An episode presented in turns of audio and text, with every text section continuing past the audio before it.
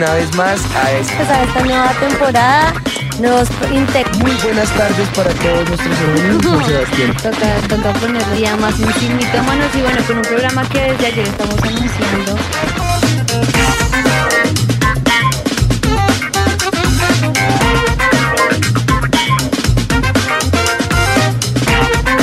Es un placer para nosotros poder estar aquí con ustedes y poder disfrutar de este tiempo acá en la presencia del Señor. Bueno, pues como siempre, en las diferentes plataformas eh, pueden encontrarnos conectados en Spotify, en YouTube, en Instagram, en Facebook. Eh, también van a poder encontrarnos eh, en las diferentes plataformas como, como podcast también. Ahora que que Sin Mitómanos puede acceder a estas diferentes eh, plataformas, ustedes también van a poder acceder a ellos. Pues bueno, hola mi amor. Hola amor, hola a todos los que están allí conectados. Les damos un abrazo muy, muy especial. Y bueno, nos alegra que estén conectados una vez más en este programa de Sin Mitómanos at Home. Ya hemos tenido viajes en esta temporada como Jacob, Timoteo, Raab, David, y bueno, hoy tenemos uno que no va a hacer la diferencia. Yo sé que va a ser de gran bendición para nuestras vidas, así que pues preparémonos todos allí en casa. Qué chévere que algunos nos mandan sus notas ahí de sinmintómanos. Nos, nos gusta mucho cuando vemos allí cuando toman las notas porque sabemos que reciben esa palabra de parte del Señor para nuestras vidas. Bueno, como siempre el propósito poder desvirtuar a Satanás y poder eh, juntos encontrar esa verdad que ya Dios ha estipulado en su palabra, pero que nosotros vamos a descubrir a medida que Satanás siembra esa mentira, nosotros vamos a desmitificar a Satanás y a las tinieblas, así que preparémonos porque hoy no va a ser la diferencia. Bueno, pues eh, muy contentos de lo que el Señor eh, va a hacer, pero sobre todo contentos de escuchar la sintonía de las personas que fielmente están allí conectadas. Y, y bueno, eh, hoy vamos a hablar acerca de, ese personaje que tenemos, pero antes de esto, ¿qué tal si comenzamos presentando este tiempo delante de la presencia del Señor? Padre, nosotros ponemos esta, este programa delante de ti, Señor, declarando Espíritu de Dios tu mano poderosa, orando, trayendo verdad a nuestro corazón y ayudándonos a, a sacar todo aquello que Satanás ha sembrado como mentira, como falsedad, como tropiezo para el camino, Señor y declaramos, Espíritu de Dios, que a través de estos personajes que hemos estado estudiando, tu poder se haga fuerte en nosotros, Señor, y nos ayude a debilitar las tinieblas, Señor. Nos ayude a debilitar las mentiras que Satanás por años pone en nuestra mente y que nosotros aceptamos en nuestro corazón en el nombre de Jesús. Gracias te damos, Gracias, Señor. Amén. Bueno, Eh, empecemos de una vez con, el, con nuestro... Ahora sí, entonces les recordamos cómo es el concurso nosotros decimos algunas palabras que tengan que ver con el personaje del día, que describen al personaje del día y ustedes descubren el personaje Yo no quiero. Entonces empezamos con las palabras. Obediente. Obediente, gomelo, amoroso, fiel. Ahí está. Uy, re fiel.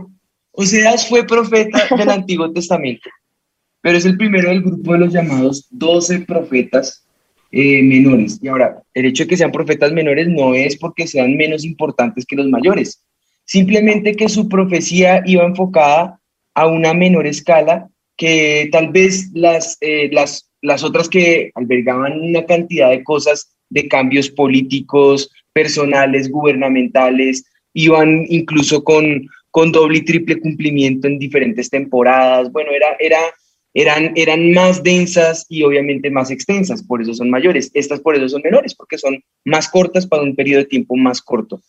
Eh, sin embargo, la importancia de la profecía no es qué tan largo o qué tan corto sea el tiempo del profeta, eh, sino el hecho de que la palabra de Dios trae escarmiento, la profecía trae ese señalar el camino, anunciar lo que va a pasar, ¿no? No, y él, sobre todo un profeta, y el profeta, en este caso, Oseas, tenía una característica y es que era usaba mucho la ilustración de lo que estaba viviendo el pueblo de Israel mediante, mediante el lenguaje figurado, pero también mediante las cosas que él hacía.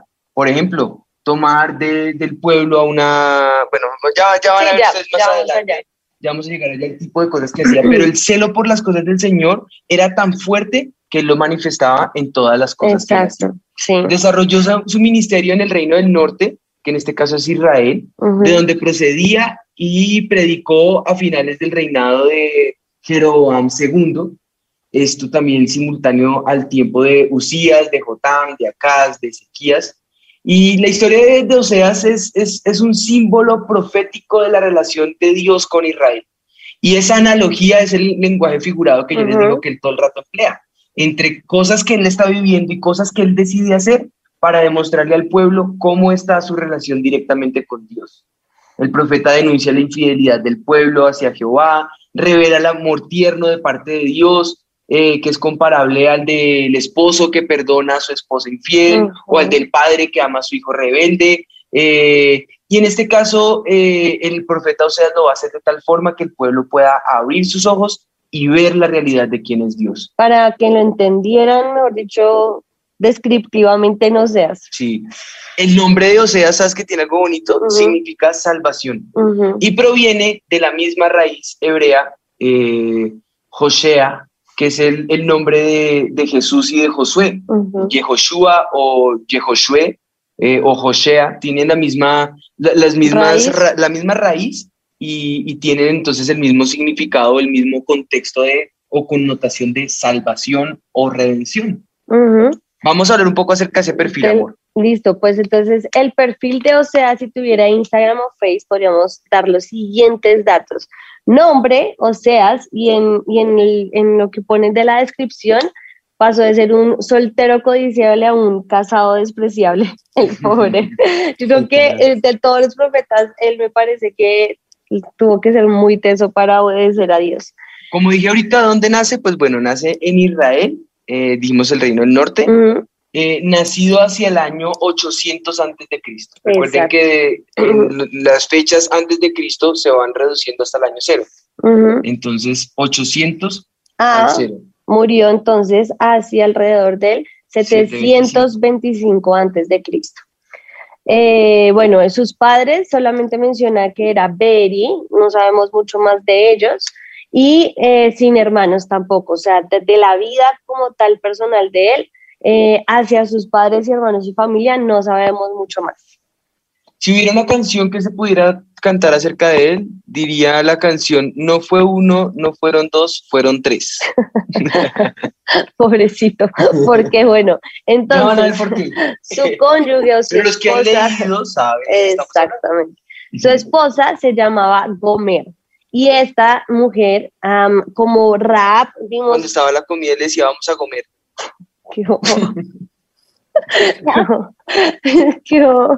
Eh, esta mujer tenía, eh, bueno, bastantes seguidores, por decirlo así, pero yo creo que eran de esos seguidores que al esposo no le gusta que la esposa tenga, que tienen fotos raras por allí, porque, porque si vamos a ver quién era Gomer, bueno, lo vimos con Rap y como Dios también con ella hizo algo impresionante, pero vamos a ver qué pasó con Gomer. Eh, Gomer era una prostituta. Y si recuerdan el programa pasado, se van a, se van a recortar, recortar valga la redundancia, que eh, pues casarse con una prostituta era de todas maneras una deshonra, más para alguien como seas que era un profeta llamado por Dios. Y si casarse con una prostituta era algo alegórico que él traía para el pueblo, pues era una forma de mostrar de frente cómo ellos eran vistos delante de Dios como ese pueblo. Un pueblo infiel, un pueblo un poco despreciable, un poco, eh, bueno, pues ahí está, ¿no? Pues sí, bueno, ahora, los hijos. Los hijos tenía tres hijitos, ¿no? Sí. Eh, ya hablamos de la cónyuge, ¿cierto? Sí, ya. Sí, señor. Entonces, eh, esos tres hijitos se llamaban Jezrael, eh, lo podemos encontrar en el capítulo 1, en el versículo 4 del libro de Oseas. Eh, lo Rushama, eh, que es la no compadecida, y lo Ami, que de ahí viene el nombre de mi sobrina. Sí, que es, que es pueblo mío. En este caso, Ami es pueblo mío, lo en, en hebreo es no. Entonces sería pueblo no mío. O sea, aparte de estar casado con una prostituta, Dios le pone los nombres a los hijos que son lo peor que puede haber. Pero es la forma de mostrar él con el nombre de sus hijos en este caso, lo que el pueblo de Israel representaba para Dios. Ujú. Un pueblo que le estaba haciendo desleal, por eso le pone lo ami. Al que- el, el pueblo es conocido como ami, mi pueblo, y ellos han causado que sea Pueblo mi no no. pueblo, Ajá. o un pueblo que no me quiere a mí. Bueno, vamos rápidamente con el super triunfo. Vamos a decir que en obediencia tiene un 100%, ahí sí se lo gana con toda porque muy obediente. También, santidad 100. Astucia, le vamos a poner un 50% porque, porque la mujer se le escapó. y bueno, el 50 es porque la volvió a encontrar, ahí está. La encontré y la, bueno, se le perdió, se me perdió. No, Dios mío. Al 100. Amor propio en Inteligencia ese... al 100 por una cosa, ¿Cuál? porque es que resulta que él no tiene problema, si el señor le dice haga blanco, hace blanco. Uy, sí. Haga esto, listo, admiro a ese este hombre. lo que te Uy, digo, sí, una- total, yo creo Eso que es todo. obediencia inmediata, o sea que esa diligencia va eh, directamente proporcional a la obediencia. Bueno, el amor propio ahí sí se raja un poquito más porque, Dios mío, esto, eh, tener que casarse con una prostituta, que lo traicionen, le sea infiel y luego vaya y la busque otra vez. Pero bueno, igual, amaba poquito. 40%. Y para los, y, o- ahora, si aquí les parece que la infidelidad es un, porque hay, gente que es machista y piensa que eso lo puede, o, o en su subconsciente o en sus respuestas dan a entender que eso es normal para que una mujer lo viva, pero para Sí. que el hombre lo viva, eso sí es alarmante. terrible, sí, más terrible todavía. Entonces, eh, ahora, en el contexto bíblico, pues me imagino que, que en, en ese Peor, para me fuerte, para que- un sí, hebreo, más para fuerte. un judío, eh, Peor. es, mejor dicho, poner en cero el orgullo masculino que Sí. podría tener. Así que Totalmente. amor propio, muy poquito. Ujú. Vaya a Bueno, menguar. En honestidad, 100%. intensidad, 100%. Yo o en sea, intensidad buena o mala. Buena, porque el man Como intenso bien. intensa. En empatía, no sé, yo no sé por qué, pero, No sé. pero, sí, o sea, sí, Ah, o sea, sí. para con su esposa muy poco. Para, para que la gente que le rodeara Ay, no, y- ellos, sea, o sea, mejor dicho, eh, eh, si, si, si su nivel de popularidad iba decreciendo a causa de que les estaba exhortando. Diciendo lo malo. Diciendo las Mejor dicho, verdades. Sí, las verdades. Pero para con Dios la tenía al 100, así que Sí, bueno, vamos a dar verdad. empatía y un 30-40% con la gente. Bueno, y coquetería 50% porque digamos que, que fue y buscó y, y, y a la mujer y todo, pero se le escapó, pero volvió, pero y bueno, eso ahí más o menos, el, el o sea, Pero bueno, el, el éxito más grande es su fidelidad, 100%, Sí, sí, como total. ninguno. La Uy, fidelidad sí. que todos quisiéramos tener. ¿no? así es. Pues bueno, dicho esto, vámonos entonces con la noticia del día y el rap. Prepárense. ¡Alerta! ¡Increíble! ¡Insólito! Marido que había pegado panfletos por todo el país tras reportar la desaparición de su esposa encuentra su paradero, llevándose la sorpresa de que no se trataba de un secuestro, sino del abandono que la presunta mujer desalmada le hizo a él y a sus tres hijitos. Las autoridades informan que aquella mujer se había fugado con un amante, el cual pidió 30 mil dólares para dejársela ver. Lo insólito de la noticia radica en que el joven esposo con sus tres hijos consigue el dinero, la rescata y la trae de regreso a casa, buscando la restauración de su hogar.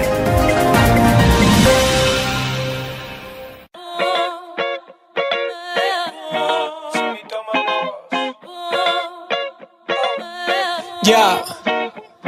Santidad y mucho amor anhelaba de soltero. Soñaba con la boda más linda en febrero. Amar y ser amado era mi gran deseo. Servir a Dios con todo lo que tengo. Mis planes cambiaron cuando dije rendición. Y una esposa prostituta mi señor me encomendó. Sería el ejemplo de su propia relación. Vivir en carne propia, un amor sin condición.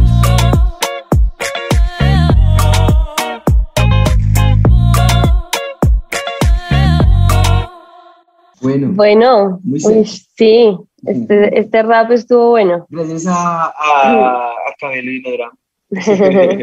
Emocionan nuestras tardes. Bueno, esa noticia y el rap nos dejan sin palabras. sí, la verdad que Total. Y es ese tipo de amor que hoy en día eh, diríamos, pero que se, se, se, se salió de, de, de, de los chiros, mejor dicho, se, Se salió de sus cabales. Claro. ¿En qué cabeza cabe que alguien ame tanto a, a una persona? y a esa clase de personas. Sí, y eso naturalmente nos lleva a nuestro mito del día. El mito del día.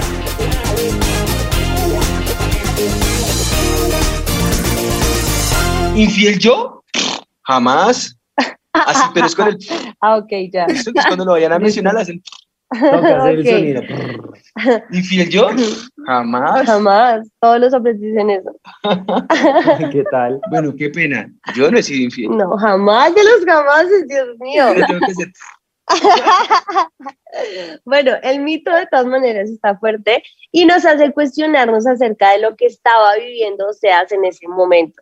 Y también nos hace eh, pensar, yo creo que hasta qué punto es verdad o en verdad eh, si era una premisa que con toda autoridad podía afirmar Oseas. ¿Qué debía sentir él al estar al lado de, de- de una persona que, que lo iba a engañar, ¿no? Y Sí. todas las cosas que él tuvo que vivir, de verdad que Oseas, te admiramos.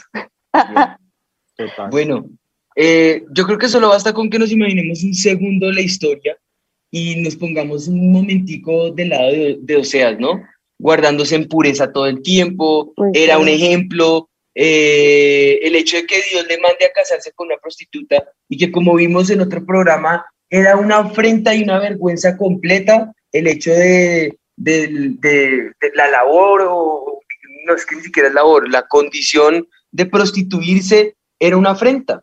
Sin embargo, este personaje nos va a mostrar que el corazón no estaba caminando en solamente obediencia o obligación, sí. como en un inicio le pasa a Jonás, sino en el amor. Y ese profundo amor que Oseas llega a sentir por Gomer, el cual era similar al que Dios quería ejemplificar con esta relación que Oseas estaba teniendo con Gomer, y que, y que en este caso Dios iba a tener por Israel. Y que si uno se pone a ver la rebelión y la rebeldía de Israel, uno diría, ¿quién puede amar a un pueblo así? Sí, claro. Y, y es una forma de uno poderse dar cuenta de ese amor profundo que el Padre o que Dios tiene por sus hijitos, por, por esa nación que ha llamado su pueblo y que sentía por Israel. Y que hoy reitera que siente por cada uno de nosotros, en este Así caso es. por ti, por mí, que está manifestando que aunque nosotros seamos infieles, Él permanece fiel. Amén. Miren, en tiempos de Oseas la vida religiosa del reino estaba totalmente contaminada por el baalismo, o sea que esperaban que Baal, eh, que era un dios que ellos pensaban que fecundaba el suelo y que les hacía adoptar ritos cananeo- cananeos, eh, como la prostitución, em, como, como, bueno, hacían ritos en esa época una manera que uno dice de verdad cuando lo estudia es muy fuerte. Y eh, como eh, prostitución sagrada, ritos de fertilidad, y la moral estaba totalmente divorciada de una práctica religiosa que era sana. Solo se preocupaban de ofrecer oraciones, ofrendas, eh, ceremonias pomposas, con las que creían que con eso contentaban a Dios pero esto no es así. Lo que él quería era que convirtieran realmente su corazón, que siguieran realmente su camino.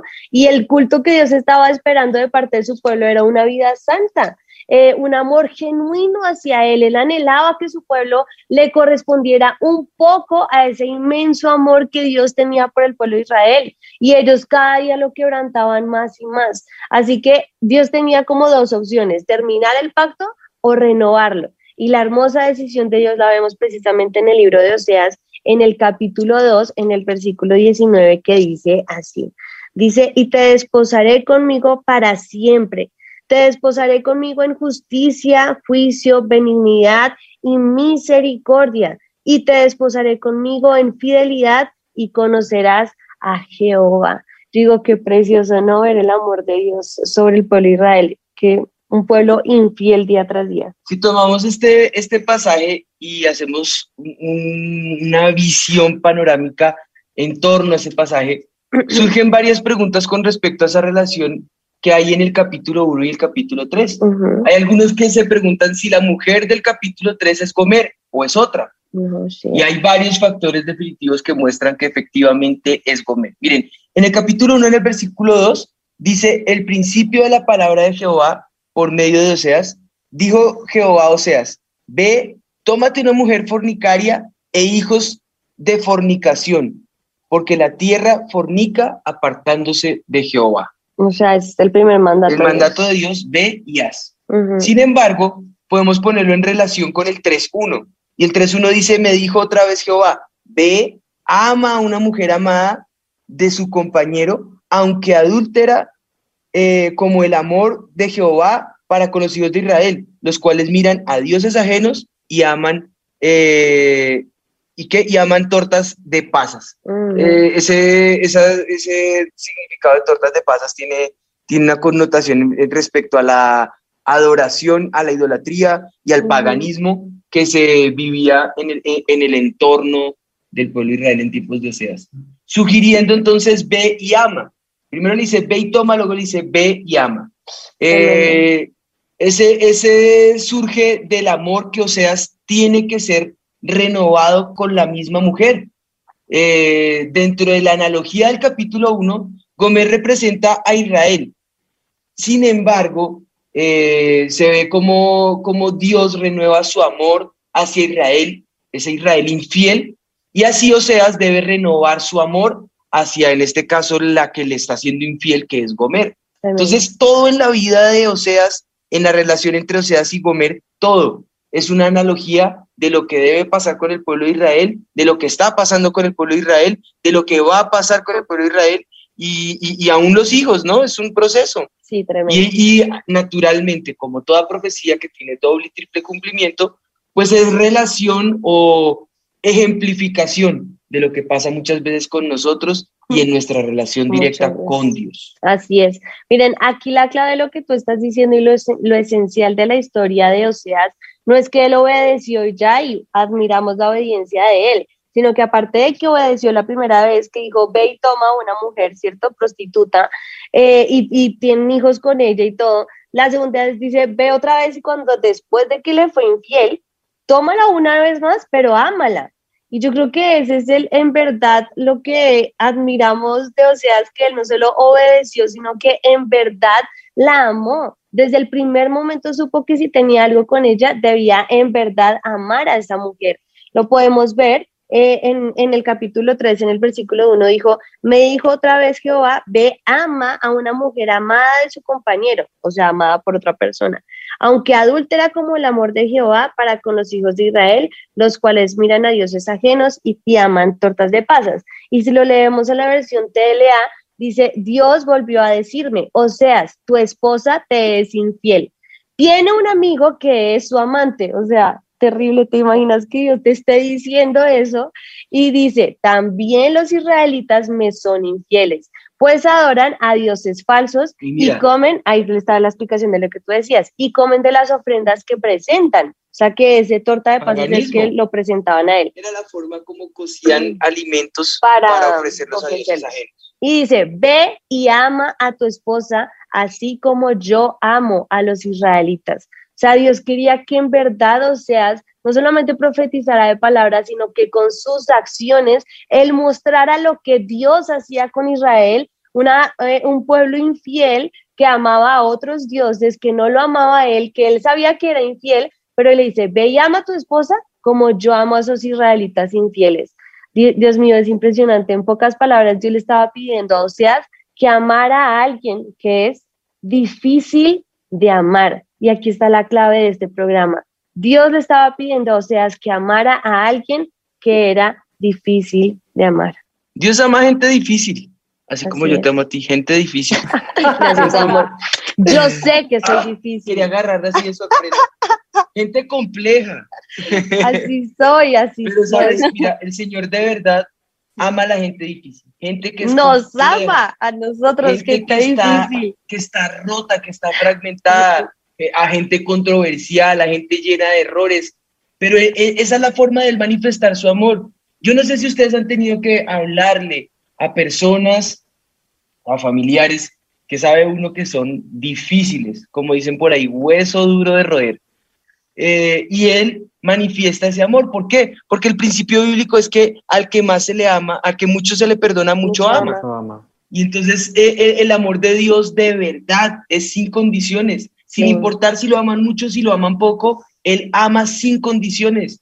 Y por eso en este relato nos quiere mostrar su, eh, su corazón, nos quiere dejar ver cómo, cómo Él se siente con nosotros, eh, aún en medio de los engaños continuos y cómo Él quiere dejar ver su fidelidad aún cuando nosotros somos infieles. Mira, Oseas 2, en el capítulo 2, en el versículo 14 y 15, manifiesta algo de ello. Dice, pero he aquí que yo la atraeré y la llevaré al desierto eh, y hablaré a su corazón y le daré sus viñas desde allí y el valle de Acor.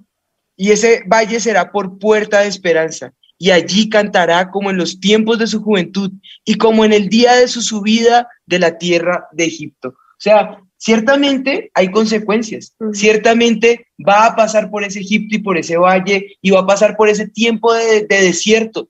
Pero aún allá él le va a demostrar su amor y le va a hacer caer en cuenta y le va a hacer entrar en razón de quién es ese Dios que aún en medio de esa soledad, cuando el mundo le da la espalda, ahí está ese amante Dios que siempre ha estado ahí como lo estuvo desde su juventud. Amén, tremendo, porque cuando lo vemos en la vida reflejada de Oseas, o sea, en un hombre que en verdad tiene que sufrir que su esposa sea una prostituta, tiene que sufrir que su esposa le sea infiel con otro y él tiene que amarla aún a pesar de eso cuando uno dice, Dios mío, gracias porque así somos nosotros y entendemos que hay esperanza y hay restauración divina, así como Dios mostró este ejemplo específico de Gomerio Seas, así Él es con nosotros. La pregunta del millón yo creo que podría ser, ¿qué borra las huellas del pasado? ¿no? Siempre la gente dice, yo perdono, pero no olvido.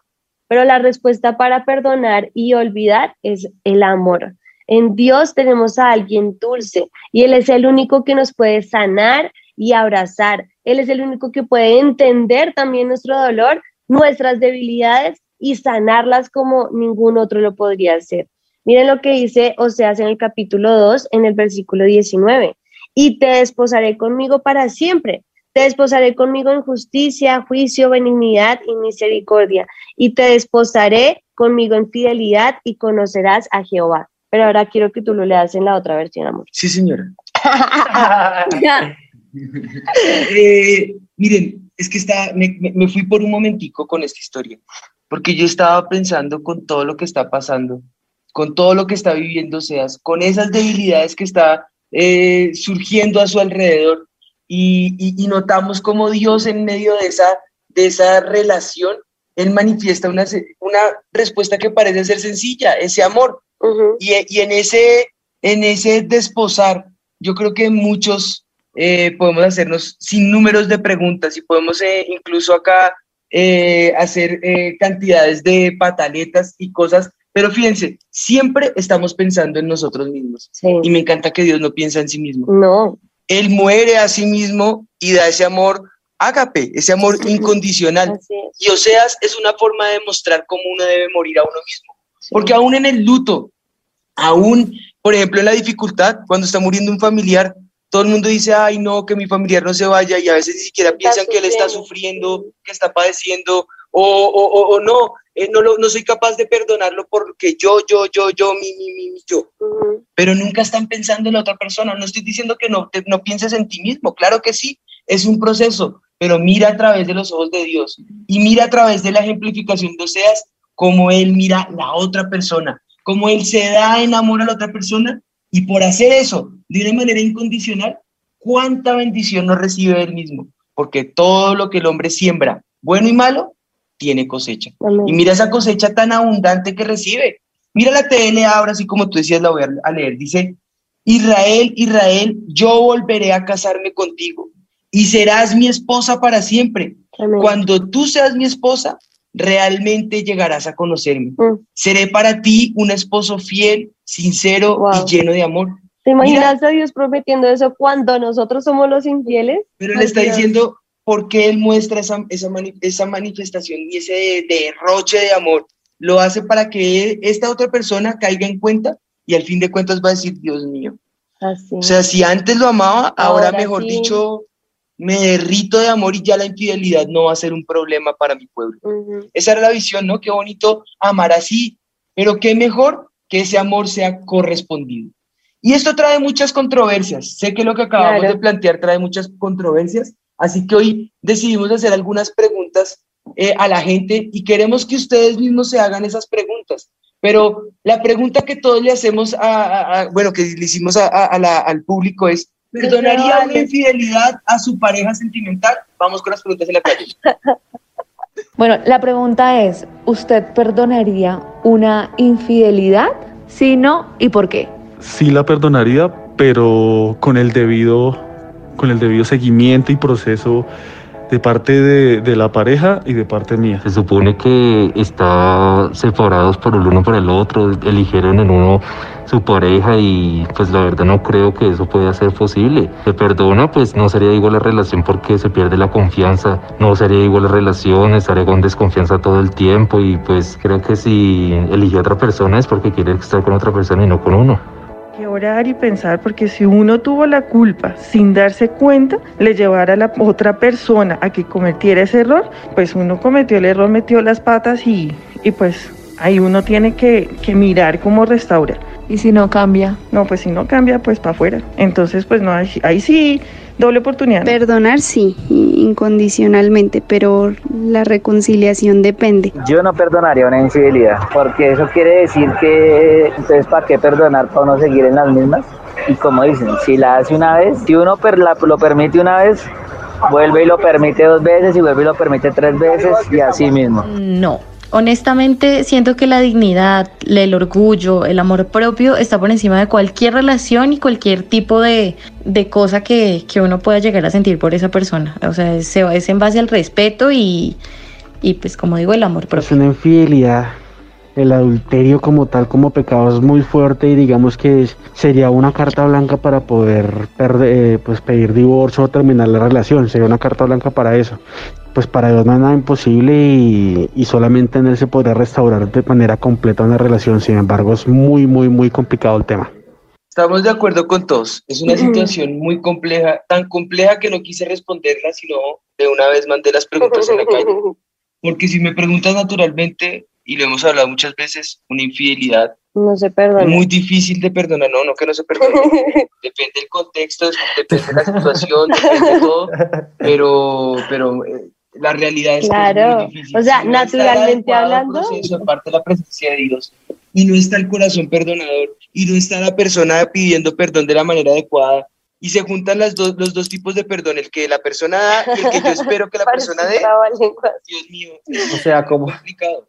Lo importante es que en Dios siempre puede haber restauración. No, es sencillo lo que estoy diciendo. Simplemente tú pides perdón de una manera, Mm, pero como en toda pelea, yo a veces espero el perdón en palabras, eh, tú a veces lo das con, con gestos o con acciones. Ajá. Y si esas dos cosas no se saben entender, pues no va a haber una restauración, no va a haber, si en una discusión normal a veces es complejo, pues imagínate ahora con un adulterio de por medio, eh, bueno, con la infidelidad es un, compli- un No. complique muy difícil de solucionar, que solamente Dios, que es el Dios de los imposibles, sabe sanar como un cáncer, como una enfermedad, como una tuberculosis, como cualquier tipo de enfermedad, eh, que tal vez sea difícil o en su momento la lepra era algo imposible, pero Dios, que era el sanador, sabe sanar, sabe restaurar, sabe eh, enmendar esas heridas, ¿no? Y yo creo que de paso le estamos pegando a las parejitas que están pasando por momentos de dificultad, de infidelidad, y tal vez este programa sirva para que hagas un alto y digas, si tú fallaste, ¿cómo debes solucionar ese problema de, de raíz y con un corazón restaurador y reconciliador?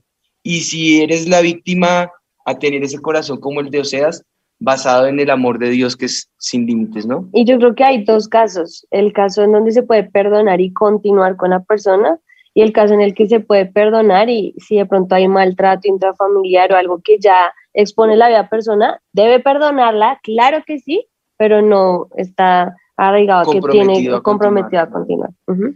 Para más información acerca de esto, les invitamos a que pasen al ministerio que Así tenemos es. de, de consejería, mediante el cual en un proceso bastante profundo y de acompañamiento les podremos ayudar en Ujú. estas situaciones que son difíciles, que no hay una generalidad, cada caso es particular, Así es. cada situación merece su debido proceso y cada restauración necesita de la reconciliación, el perdón y el amor de parte de Dios. Adulterio es ese tipo de escándalo de los programas de hoy en día. De hecho, me acuerdo de Tiger Woods Ah, y el total. escándalo que generó de, bueno, tantas películas que muestran en Hollywood la realidad de lo que ha pasado, aún en periódicos famosos, en, eh, con gente famosísima. Pero la, la infidelidad de, de una esposa adúltera eh, devastaría a cualquier esposo.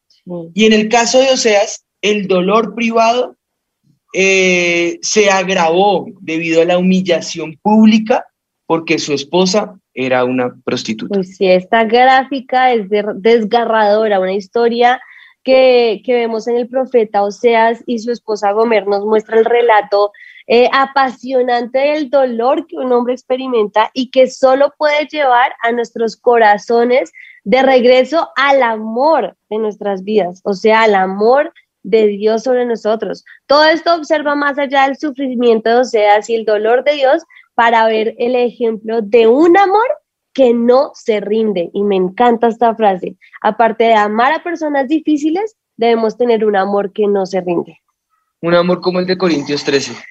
que nunca deja de ser. Nunca deja de ser, no se irrita, no busca lo suyo, no se, se- no se, se- no- no- bueno, todo. No se goza de la injusticia, se goza de la verdad, todo lo cree, todo lo sufre, todo lo soporta, todo lo espera y no deja de ser, ¿no? Fijémonos cómo Oseas ama a su esposa, una esposa que era indigna de ese amor y considera cómo Dios hecho ecología, por ejemplo. Veamos qué datos nos arrojan y qué datos nos trae Andresito y Tatis al respecto. Pues, Pastor Juan, y como ustedes decían, digamos, ¿qué pasaba en la mente en el caso de Oseas, en esa parte psicológica? Y es la, a, a la, a la pregunta, la, eh, la respuesta a la pregunta que muchos se hicieron, que, ¿qué dice la psicología sobre la infidelidad? Hay demasiados estudios acerca de la infidelidad y que pues varios, eh, incluso PhD han hecho acerca de eso, pero bueno, la infidelidad implica en gran parte de los casos un drama muy, pues, muy personal de gran trascendencia. Es la vulneración, así lo describen, donde es la vulneración de la confianza de la pareja, ahí donde se eh, socava el compromiso, los anhelos, los pactos matrimoniales e incluso, por supuesto, la intimidad. Esta experiencia humana, pues, no es habitual, pero también, digamos que mm, se da y se origina donde da muchas grietas en el corazón y en la relación de la pareja, dando forma a unas situaciones que no siempre pues, sabemos manejar con la necesaria eficacia. Pues miren que existen muchos motivos eh, que dicen los estudiosos por los cuales uno de los miembros de la pareja puede ser infiel y llevar a la traición.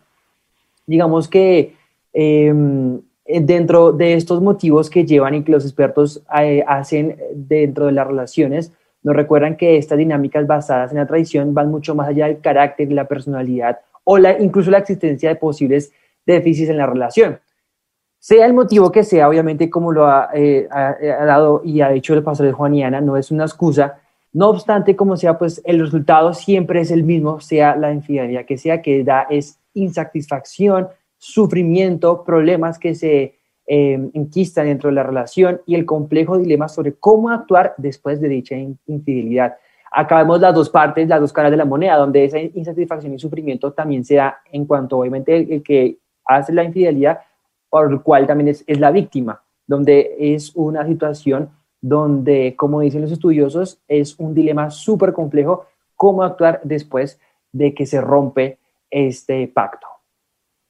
Y Pastor Juan otro dato que se me hizo bastante interesante tiene que ver con que gran parte de los casos vienen como raíz de la in- infelicidad que surge de una insatisfacción personal. O sea, muchas veces no es como que si hay una falencia entre el otro, pero la primera falencia está entre la infelicidad que esa persona puede experimentar en su propia vida. ¿Cuándo ha nacido este sentimiento? En muchas ocasiones, este se, digamos que surge desde aún, desde que es la crianza y a esto se le llama apego inseguro. Es un estudio que realizó la Universidad de Florida que muestra esas falencias que tiene la persona consigo misma, con sus sueños, con sus metas, pero a la vez la forma en la que se le crió también tiene mucho que ver y todo esto trae como resultado la infidelidad, pero a la vez el profundo dolor que las dos personas pueden llegar a experimentar en esa situación. Mm, tremendo. Tremendo, pues yo ahora les pregunto, desde el momento en que tú recibiste a Jesús, Ujú. ¿nunca has sido infiel? Porque la infidelidad, no estoy hablando solamente del aspecto matrimonial. Sí, no. Eh, ¿Quién puede levantar la mano y decir yo jamás he sido infiel? A Dios, A Dios. a los padres, a los empleadores, a, a las eh, entidades gubernamentales, a los amigos, a los amigos, a los amigos, a, a, ¿qué? a, a- las autoridades, a las instituciones. Eh, Dios está tan enamorado de nosotros, pero jamás será una licencia para pecar. No. Dios nos abraza tal y como somos, como llegamos a Él, ¿sí? Tal cual somos, sí, así nos ama Dios. Él así nos sostiene. Y aunque fallemos y, y está realmente enamorado de nosotros, aunque, aunque en el momento sea difícil, Él no te está diciendo que llegues cambiado, no. Él solamente te está recibiendo y Él quiere ser parte de tu proceso, donde limpia nuestras impurezas, donde limpia nuestras infidelidades, donde limpia nuestras debilidades, donde sana nuestras heridas, donde venda y cura cada una de estas heridas. Pero la forma de él manifestar su amor, que él quiere ser parte de ese proceso de restauración y de reconciliación. Y eso también te ayuda a entender cómo Dios ve para que de esa misma manera tú extiendas la misma misericordia. Cuando uno pide perdón, o cuando uno, mejor, cuando uno perdona, uno lo hace sin esperar si la otra persona está pidiendo perdón. Así es. Uno puede ver en Jesús la figura de él clavado en la cruz, mirando a su alrededor todo el mal que le hicieron, toda la injusticia que le hicieron, y él desde la cruz exclamar, perdónalos, Padre, porque no saben lo que hacen. Ese es un perdón que va más allá de límites. No como, por ejemplo, acá, como lo vemos en la JEP, en caso tan, tan, tan sencillo como, como lo es ahora eh, el tema de, de, de los excombatientes. Un buen ejemplo, sé que es una ilustración y sé que tal vez sea muy actual, pero no podemos esperar reconciliación si antes nosotros no tenemos un corazón reconciliador, porque ese es el perdón que Jesús ofrece, un perdón sin límites. Y ahora no se trata de perdón y ya, se trata que en el proceso hay cambios que hay que tomar de, de ambas partes. Pero un buen inicio es darnos a ese amor, es darnos a esa reconciliación, es darnos la oportunidad a enmendar esas heridas. Si quieres ver restauración, tienes que ofrecer esa posibilidad de restauración. Y ahora, si has caído en ese error y en esa infidelidad, aquí está la presencia del Señor. Hay personas más difíciles de amar que aquellas que no se quieren amar y que aquellas que no se dejan amar. Jesús, Él lo hace, Él nos ama y nos muestra esos brazos de amor. Él, él desea eh, que volvamos a casa, que regresemos a sus brazos. Él manifiesta ese amor y Él nunca va a cambiar. No. O sea, lo compara. Eh, él, él- él- él manifiesta esa misma forma de amor, eh, la compra, la redime, y eso hace Dios con nosotros, nos toma, nos compra con un precio que no tiene valor eh, más, eh, mejor dicho, al contrario, Sí, tiene valor, pero es un valor tan grande que no puede ser contado solamente con simples pesos, simples monedas o billetes. Va más allá de lo que para tu cabeza y para tu imaginación puede ser el precio. El precio de su sangre derramada en esa cruz. No hay precio más grande, no hay amor mayor que este, que uno ponga su vida por causa de los demás, ¿no? Amén. Y yo creo que tú lo dijiste ahorita en el programa, que aunque nosotros somos y permanecer y fuéramos infieles, pero yo creo que somos en muchos ámbitos infieles, él dice que él permanece fiel y él dice porque él no puede negarse a sí mismo, porque él es amor. Y el amor nunca deja de ser y por eso él no se puede negar a él mismo, porque él nos ama con amor eterno. Y o sea, eh, en el capítulo 11 me encanta lo que dice, porque Con eso él cierra, casi ya Sí. cierra su... Dice su- su- eh, eh, 11, 8, 9. ¿Cómo podré abandonarte, oh Efraín? Te entregaré yo, profecía, te entregaré yo, Israel. ¿Cómo podré yo hacerte como Adma o ponerte como a, Esbo- a? Mi corazón se conmueve dentro de mí, se inflama toda mi compasión. No ejecutaré el ardor de mi ira, ni volveré para destruir a Efraín, porque yo, porque Dios, porque Dios soy y no hombre, el santo en medio de ti, y no entraré en la ciudad. Y me gusta también mucho como lo dice en la versión TLA, porque lo, lo podemos ver un poquito más, eh, claro de entender que la, la versión Reina Valera y dice, israelitas, yo no puedo abandonar, abandonarlos, no sería capaz de hacerlo, no podría destruirlos como destruía la gente malvada de Atma y Seboín. Mi gran amor por ustedes no me lo permite. No volveré a enojarme con, con ustedes ni volveré a destruirlos, pues no soy un simple hombre, soy Dios y habito en medio de mi pueblo.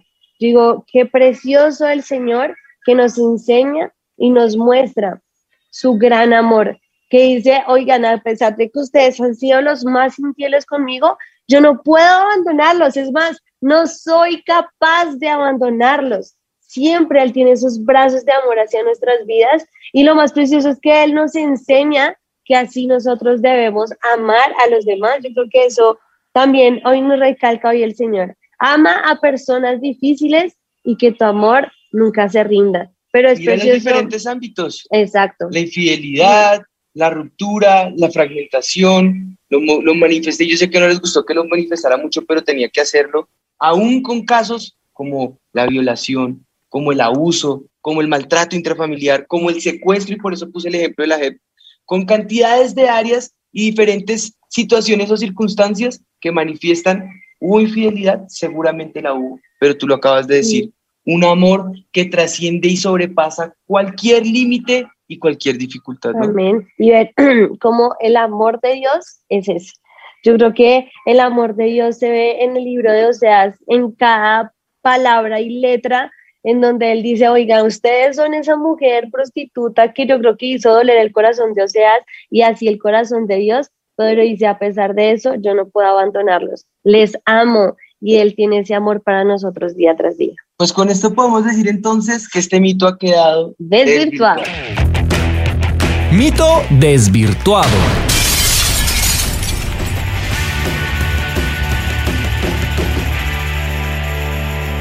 Recordemos el mito. ¿Infiel yo? Jamás. Así era el mito. Bueno, tal cual. Podemos decir efectivamente que no es cierto. Dios es soberano. Sus ojos están viéndolo todo y aún ven nuestra infidelidad o también nuestra fidelidad a Él. Somos humanos y sé que todo el tiempo estamos siendo infieles eh, a Dios, estamos quitando el lugar que solo a Él le pertenece en nuestras vidas, con dolor, con frustraciones y seguimos luchando con ese aguijón en nuestra carne y seguimos luchando en esta carne que nos pone en diferentes aprietos delante de Dios. Pero eh, por eso hoy la invitación es a atrevernos a decir esta frase que, eh, o, bueno, a desmentir esa, esa frase y declarar que efectivamente nuestra resolución en este programa se trata de corresponder a ese amor con que Dios nos ha dado, a conquistar como de lugar su corazón y a obedecerle y seguirle en todo, cueste lo que cueste. Amén. La misericordia de Dios siempre va a prevalecer sobre el juicio. Siempre estamos tentados y, y, obviamente todos estamos tentados siempre primero al juicio, pero siempre su misericordia es la que prevalece y Dios quiere que nosotros, su pueblo, le conozcamos, que experimentemos su amor y que sea ese conocimiento el que transforme absolutamente todo para que uno lo ame como respuesta. Su propósito final y su corazón es salvar y sanar a su pueblo. Dios nos ama de una manera tan grande y tan profunda como lo dice Sofonías en el capítulo 3, verso 17. Así es como dice. Pues lo leo yo, bueno. Jehová está en medio de ti, poderoso. Él salvará, se gozará sobre ti con alegría, callará de amor y se regocijará sobre ti con cánticos. Ese es el amor de Dios, es un amor que no tiene límites. La primera carta de Juan también lo manifiesta. Si alguno dice, yo amo a Dios y aborrece a su hermano, Exacto. ese es mentiroso. También. El que no ama a su hermano, a quien ha visto cómo puede ser capaz de amar a Dios, a quien ve. Así es. Y de esa misma forma tampoco podemos olvidar eh, que eh, nos debemos amar los unos a los otros, porque esa es la muestra de nuestro amor a Dios. Esa es la muestra de nuestra fidelidad a Dios. Amén. Esa es la muestra de que aunque nosotros seamos infieles, él, Él permanece fiel y su fidelidad sobrepasa todo límite. Nosotros nos podemos acercar a ese amor ¿Cómo? Siendo conscientes que hemos fallado, siendo conscientes que debemos perdonar, siendo conscientes que debemos amar, siendo conscientes que debemos restaurar y reconciliar. Y con eso queremos cerrar hoy en este programa. Que Él sea el centro de nuestras vidas y Él nos haga fieles, nos dé ese corazón fiel e idóneo para con nuestras parejas, para con nuestros semejantes, para con las personas que nos rodean, pero sobre todo para con Dios, porque en la medida que somos fieles con Él, seremos fieles con los demás. Amén, así es. Padre, hoy presentamos este tiempo delante de tu presencia, Señor, y declaramos, Espíritu de Dios, que tu mano poderosa está obrando, Señor, en medio nuestro, trayendo compromiso, trayendo unidad, trayendo restauración, trayendo restitución, trayendo reconciliación, trayendo perdón, Señor, trayendo amor, Señor. Ese amor que trae unidad y que sana toda herida en el corazón. Yo ato todo dolor, toda fragmentación, toda ruptura, toda muestra de infidelidad que en este momento ha sido más grande aún que la fidelidad que tú sabes darnos, Señor. Y declaro, Espíritu de Dios, que en ti hay perdón y hay reconciliación. Declaro que en ti hay segundas oportunidades. Declaro que en ti hay eh, posibilidad de restitución, Señor. Y yo declaro, Espíritu de Dios, que tu mano obra en favor de tus hijitos y de tus hijitas que te aman, Señor, que claman a ti día y noche, Señor, para que tú les oigas, para que oigas su causa, Señor, y traigas este perdón en medio de las familias, del avivamiento y de todos los que están conectados aquí en Simitómanos en el nombre de Jesús. Y hoy solo te podemos dar gracias, Señor Jesús. Gracias por tu amor infinito hacia nuestras vidas, porque aunque nosotros somos infieles, tú permaneces fiel a pesar de... Hoy yo te pido, Señor, que cada uno de los que estamos aquí podamos acercarnos a ti una vez más, Señor. Entregamos todas las cosas que hayamos hecho que te hayan entristecido, Señor, pero sabemos que corremos a tus brazos de amor. Y una vez más tú nos recibes para limpiarnos, para restaurarnos, para sanarnos, para darnos esa victoria total sobre nuestras vidas, Señor. Hoy te damos gracias por tu amor que es infinito sobre nuestras vidas. Gracias por tu amor que siempre está sobre nuestras cabezas, Señor. Hoy te pido que ese amor llegue a cada hogar, a cada persona que nos está escuchando, Señor, que puedan sentir tu amor y tu abrazo y que ese mismo amor resalte nuestras vidas para los demás en el nombre de Jesús. Amén y amén. Y recordemos que nuestro programa sigue común y corriente, pero con sorpresas, con novedades, con eh, cosas tan, tan inesperadas que de parte en sí no pueden llegar sobre nuestras vidas. Eh, y bueno, pues eso fue con el caso de Oseas, eso fue todo por hoy. Nos vemos el próximo jueves a las 6 de la tarde. Les amamos muchísimo. Esto fue Sí, mitómanos. Dios les bendiga.